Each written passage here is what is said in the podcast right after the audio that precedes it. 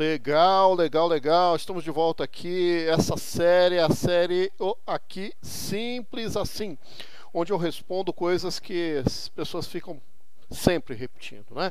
Então, hoje é legal, hoje é legal, hein? Fica aí porque eu vou falar sobre a diferença das letras de hoje em dia com as letras de antigamente. Se são melhores, se são piores. Legal?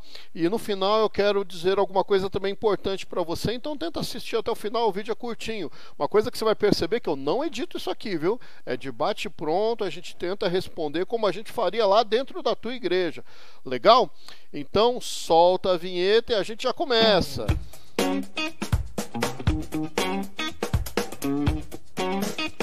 Tá bom de vinheta. Essas vinhetas aí, elas às vezes mais atrapalham do que ajudam, né? Então vamos lá. Alguém chegou para mim e falou assim: Pastor, eu não consigo mais ficar repetindo que lindo, lindo, lindo és. Eu não consigo mais 300 vezes isso, num tom de crítica. Essa pessoa, obviamente era uma pessoa que tinha mais de seus 40 anos de idade. Então ela era saudosista de uma época que a forma de fazer letras era totalmente diferente, ok? Então deixa eu explicar para você como que era antes e como a coisa foi evoluindo até chegar no que a gente tem hoje. E depois eu vou tentar fazer aí um juízo de valor, falando um pouquinho sobre é, atualidade, legal? No passado, né, se você pegar uma harpa cristã, um cantor cristão, um inário das igrejas presbiterianas, metodista, luterana, enfim, se você pegar música sacra, música cristã de tradição, você vai perceber uma coisa imediata, que normalmente as músicas têm, na sua grande maioria, quatro estrofes, e às vezes ela tem coro, às vezes não. Tá? Essas quatro estrofes elas são divididas assim. A primeira estrofe ela é o tema geral do hino, né? O que, que aquele hino vai falar, qual que é o assunto do hino. As duas estrofes do meio, às vezes tem mais de um, mais de quatro, né? Mas normalmente as do meio aqui elas vão desenvolver o tema. E a última estrofe ela vai concluir aquela, aquela questão, aquela temática ali. Então, se está falando, por exemplo, sobre salvação, o hino vai falar que o homem é pecador, caído, separado de Deus, distante de Deus, sofrendo. Aí vai falar do sofrimento, como ele é, ele é distante de Deus, mas que um dia ele tomou consciência de quem é Deus. E a última estrofe vai falar da satisfação em ser salvo. Tá? E você às vezes tem um refrão, né, um coro ali, que amarra tudo isso com algumas frases que são marcantes, tá bom? Então, tradicionalmente os hinos eram assim, né? E então quem cresceu nessa tradição tem tem na mente que a música precisa ter começo, meio e fim, como se fosse uma pregação. Tá? Eu, eu tenho um tio saudoso, tio meu, tio Antonino, que ele gostava de usar o cantor cristão para pregar, porque ele entendia exatamente isso que eu estou demonstrando para vocês, que tinha começo, tinha desenvolvimento, tinha conclusão, que era só incluir ali os textos bíblicos e show de bola, dava para pregar. Legal? Então, é, é, no passado era assim. A gente teve um período, né, que começou a surgir os cânticos, né, que no começo era, era formados exatamente como os hinos, tá? Começo, meio e fim. Depois eles foram se condensando em quase que só um coro, né? A gente chama de corinho, né? Tem uns corinhos que é uma coisinha simples ali que é, é mais resumida, que é mais só o extrato daquilo que você quer passar. Depois surgiu o movimento de adoração, que ficou conhecido como é, louvor de adoração, que é, já é uma coisa mais é, contemplativa, mais de elogio a Deus, né? Então você não tinha mais aquela coisa de começo, meio e fim, você passou a ter um tema central, que era a exaltação do nome de Deus, que era a contemplação da sua grandeza, daquilo que Deus faz na nossa vida.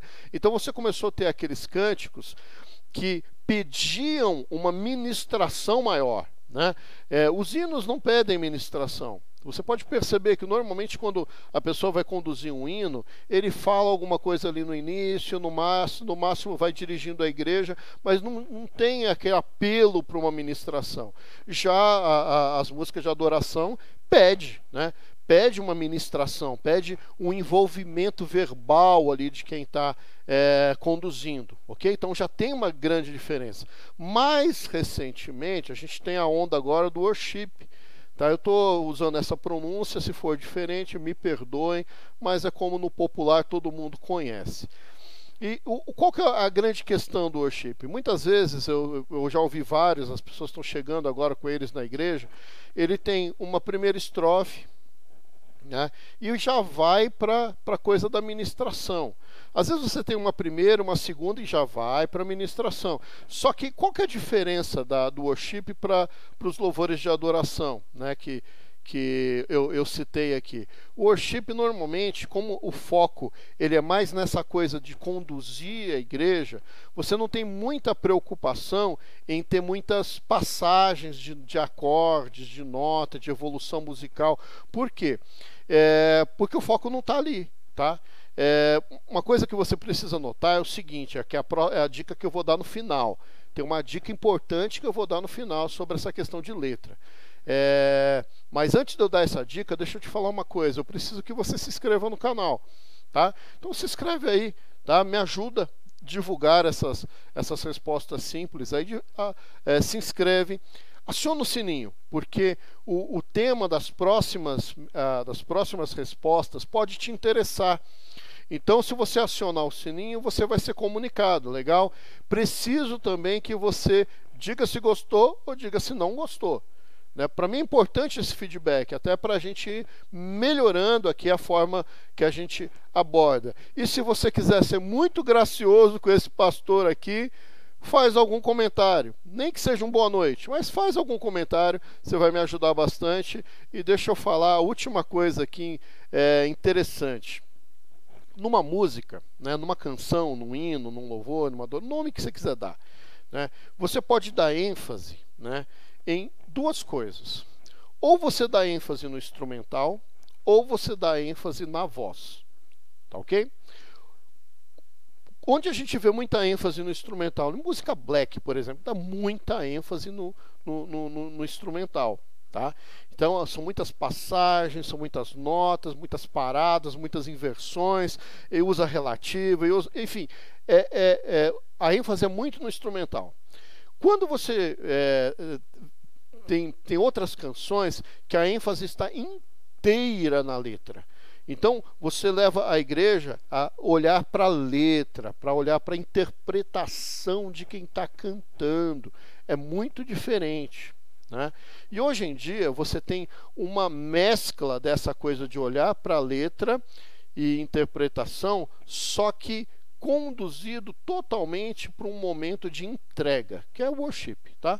É um momento de entrega. Então, a voz é utilizada, a interpretação é utilizada ali para levar o povo para uma entrega total da sua adoração a Deus. Legal? Espero que você tenha gostado. Até mais.